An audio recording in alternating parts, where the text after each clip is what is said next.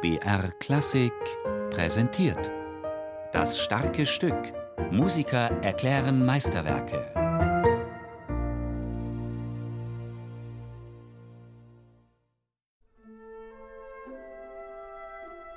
Dornröschen, der kleine Däumling, die kleine hässliche Kaiserin von den Pagoden und die Schöne und das Biest. Das sind die Figuren aus Charles Perraults Märchensammlung, die Maurice Ravel lebendig werden lässt und die schließlich in einem farbenprächtigen Feengarten das große Finale von Ma Mère Loire zelebrieren.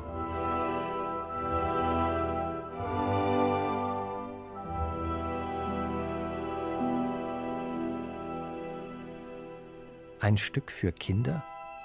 Ja, weil Ravel die ursprüngliche Klavierversion für die Kinder von Freunden komponiert hatte. Eine Miniatur? Auch, weil der große Gestus dem intimen Detail weicht, aber dennoch ein Stück mit Tücken, voller Raffinesse. Eine gewisse Naivität wird zum Stilprinzip. Ich liebe dieses Stück sehr und habe es schon oft dirigiert, aber ich finde es immer sehr schwierig. Man kann es nämlich nicht einfach nur schnell lesen, dann einmal spielen und sagen, ja, so passt das schon. Und andererseits besteht auch die Gefahr, dass man zu intellektuell wird.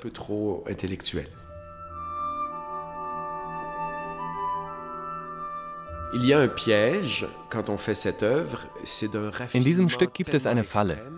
Alles ist nämlich extrem raffiniert und genau. Und wenn man all diese Details zu präzise interpretiert, wird es etwas hochgestochen, also etwas zu erwachsen. Damit würde man den natürlichen und ganz unmittelbaren Geist dieses Werks zerstören.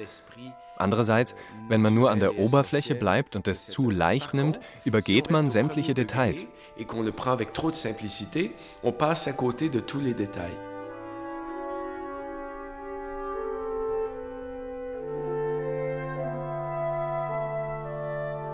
Für jedes der Märchen entwirft Ravel eine eigene Klangwelt. Die Belle au Bois dormant, also Dornröschen, schläft hinter ihrer Dornenhecke zu einer träumerischen Pavanne, die ferne Zeiten heraufbeschwört. Petit Poussé, der kleine Däumling, läuft durch die Natur. Und Lederonette, die kleine hässliche Kaiserin, lebt unverkennbar im Orient. J'ai beaucoup d'exemples visuels parce que, évidemment, euh, la musique française est toute à propos de la couleur et de l'image. Mir kommen sofort viele optische Eindrücke, weil es in der französischen Musik immer um Farben und Bilder geht. Und auch die Titel helfen uns, um direkt in eine bestimmte Welt einzutauchen. In Ma Mère Loire ist die Pavane ganz einfach, mit ganz sparsamen Mitteln. Es gibt nur sehr wenige Noten und nur zwei oder höchstens drei Stimmen gleichzeitig. Das erinnert ein bisschen an Ravels andere Pavane, die Pavane pour une enfant défunte. Und der Orientalismus, der bei Ravel manchmal sehr opulent ist, zwar nicht wie Puccini, aber ein bisschen in diese Richtung, kommt hier nur ganz dezent durch die Orchestrierung zum Ausdruck. Durch einige wenige Instrumente wird eine ganz unmittelbare Farbe kreiert, die uns in einen anderen Teil der Welt versetzt. instruments pour créer une couleur immédiate euh, qui nous transporte dans la géographie.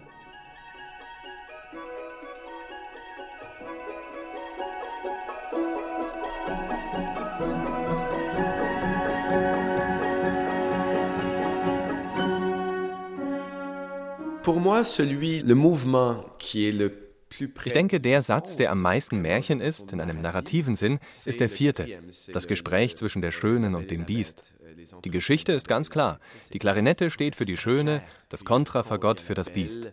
Und dann kommt diese berühmte Verwandlung des Biests in einen Prinzen mit diesem großen Harfenglissando und mit dem Violinsolo, das dasselbe Thema von vorher aufnimmt, nun aber in seiner ganzen prinzenhaften Schönheit.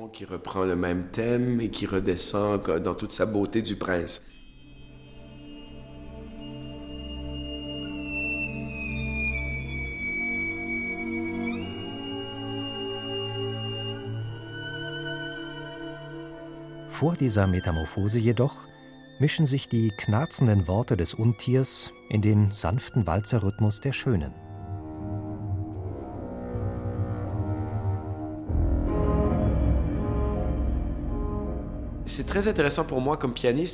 Für mich als Pianist ist dieses Werk sehr interessant, da ich es sehr oft am Klavier gespielt habe, noch bevor ich die Orchesterfassung dirigiert habe.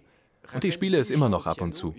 Schon in der Klavierfassung verwendete Ravel ganz extreme Register in der Höhe und in der Tiefe, um diesen Effekt einer Orchestrierung zu erzielen. Und als er schließlich das Stück instrumentierte, war der Schlüssel des Ganzen schon in der Musik vorhanden. Er hat beispielsweise nur noch ein Glockenspiel oder hier und da ein Becken hinzugefügt und das ganze Bild war komplett.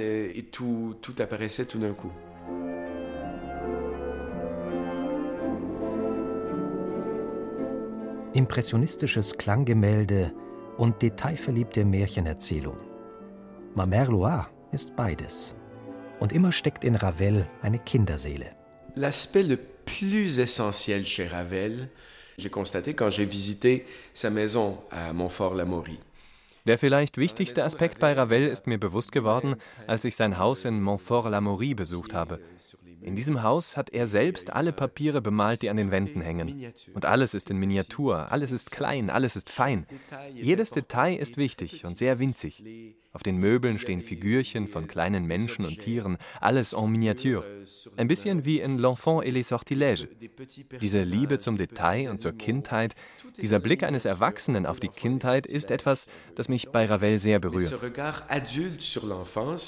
C'est l'aspect qui me touche en tout cas le plus chez Ravel. Und genau diese Mischung aus Wissen und Naivität legt Yannick Nézet-Séguin auch beim Dirigieren in Ma Mère Loire. Comme toujours dans la musique française, wie immer in der französischen Musik darf man keinen Schritt überspringen. Man muss am Anfang sehr genau den Notentext verstehen. Man muss genau hinhören, was sich in der Musik abspielt die Harmonien erfassen, die subtilen Veränderungen der Noten erkennen, durch die sich plötzlich auch der Klang ändert. Und danach muss man all das leben lassen, so natürlich wie möglich, damit eine unschuldige und einfache Poesie entsteht, wie bei einem Kind. Das aber mit der ganzen Kenntnis und Erfahrung eines Erwachsenen. Mais avec toute la notion de, de connaissance de l'adulte.